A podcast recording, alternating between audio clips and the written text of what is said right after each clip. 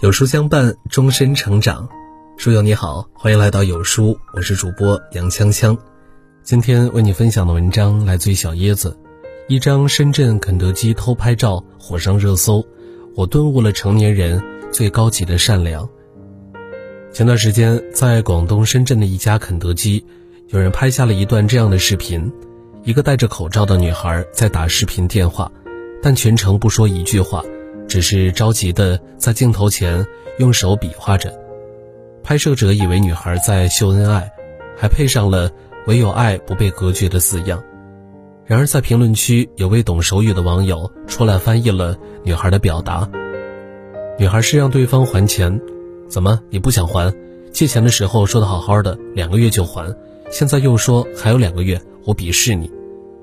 原来这并不是情侣间的秀恩爱。而是这位听障女子因生活捉襟见肘，催促男子快点还钱的心酸故事。知道真相之后，有人觉得心里很不是滋味儿，忽然觉得他们连吵架都不能大声喊，憋在心里得多难受。也有网友说出了自己的亲身经历：他以前开出租车的时候，晚上拉过两个乘客，两人上车不说话，到路口自己问了好几遍往哪儿走都没有回音。于是他愤怒地回头想再问一遍，结果看到两个人同时在用手指着一个方向，他这才反应过来对方是听障人士，于是连忙道歉。在网上看过这样一个提问：我国有八千五百万残障人士，相当于每十五个人中就有一个，但为什么我在大街上从来没有见到过？有一个回答很真实：每个人都是自己的驯兽师。生活给有的人分了一头狮子，给有的人分了一只羊。没见过人间疾苦，只是你比较幸运而已。但是以有限的见识去否定人间的疾苦，用质疑的声音试图淹没援助或者求救的声音，就是在作恶。有这样一群人，比起同情施舍，他们更需要被看见、被理解和被尊重。最近网上有一个热帖。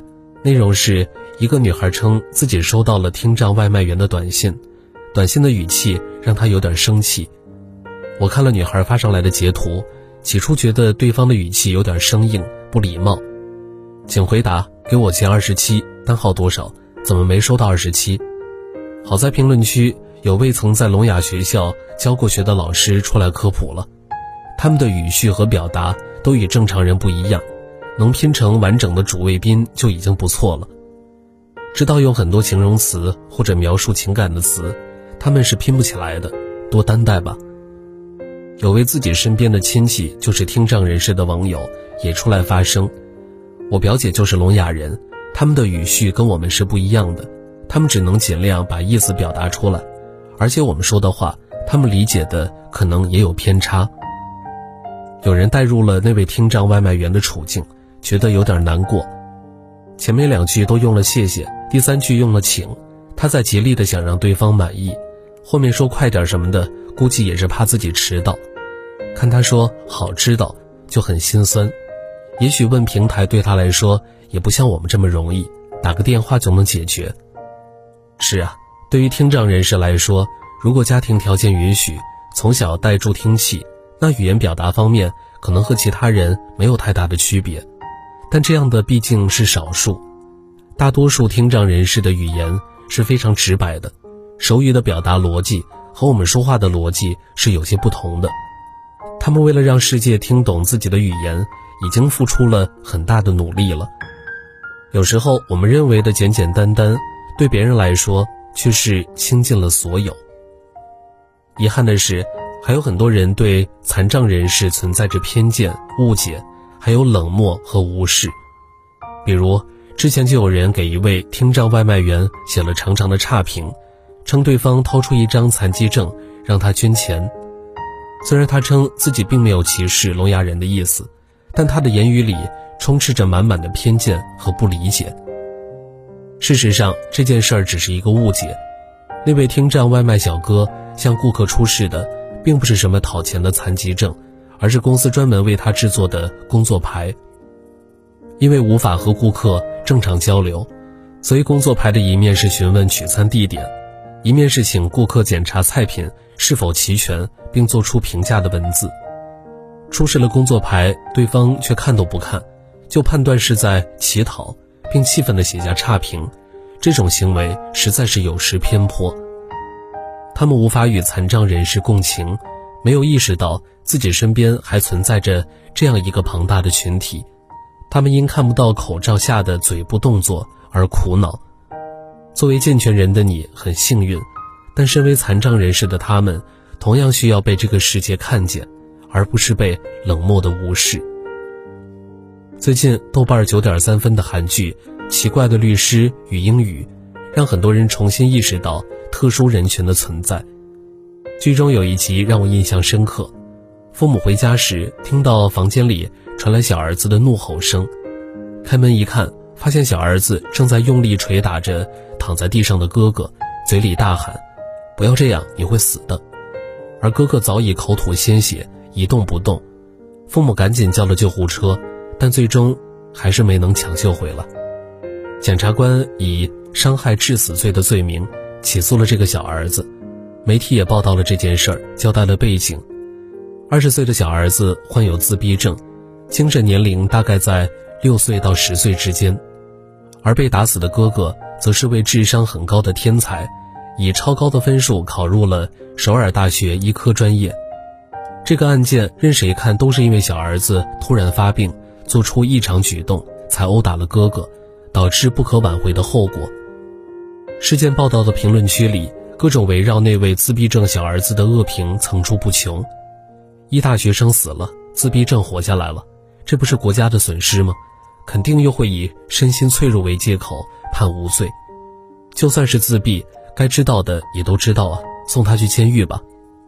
我们公寓也有自闭症的人，一起坐电梯的时候，说实话很害怕。然而，经过律师的调查取证，事件的真相渐渐地浮出了水面。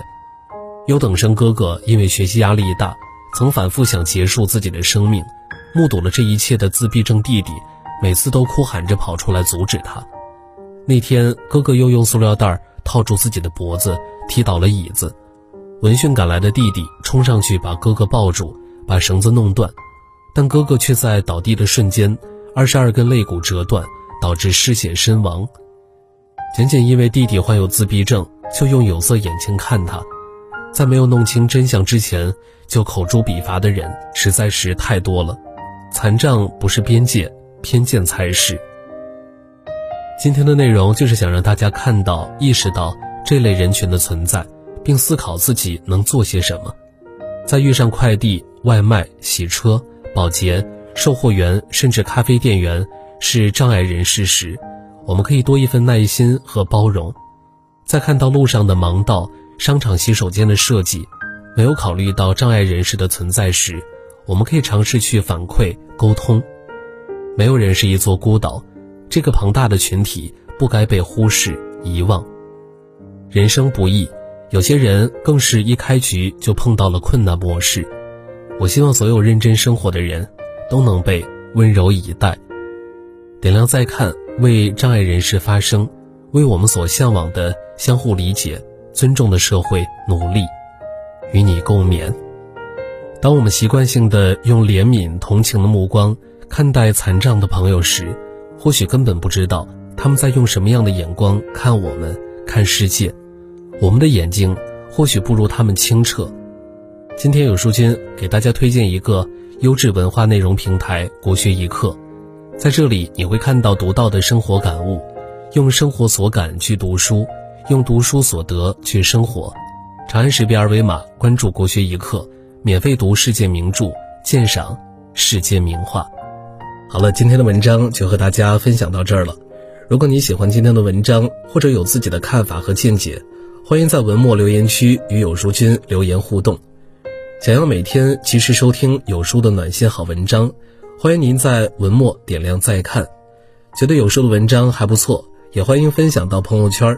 欢迎将有书公众号推荐给朋友们，这是对有书君最大的支持。明天同一时间，我们不见不散。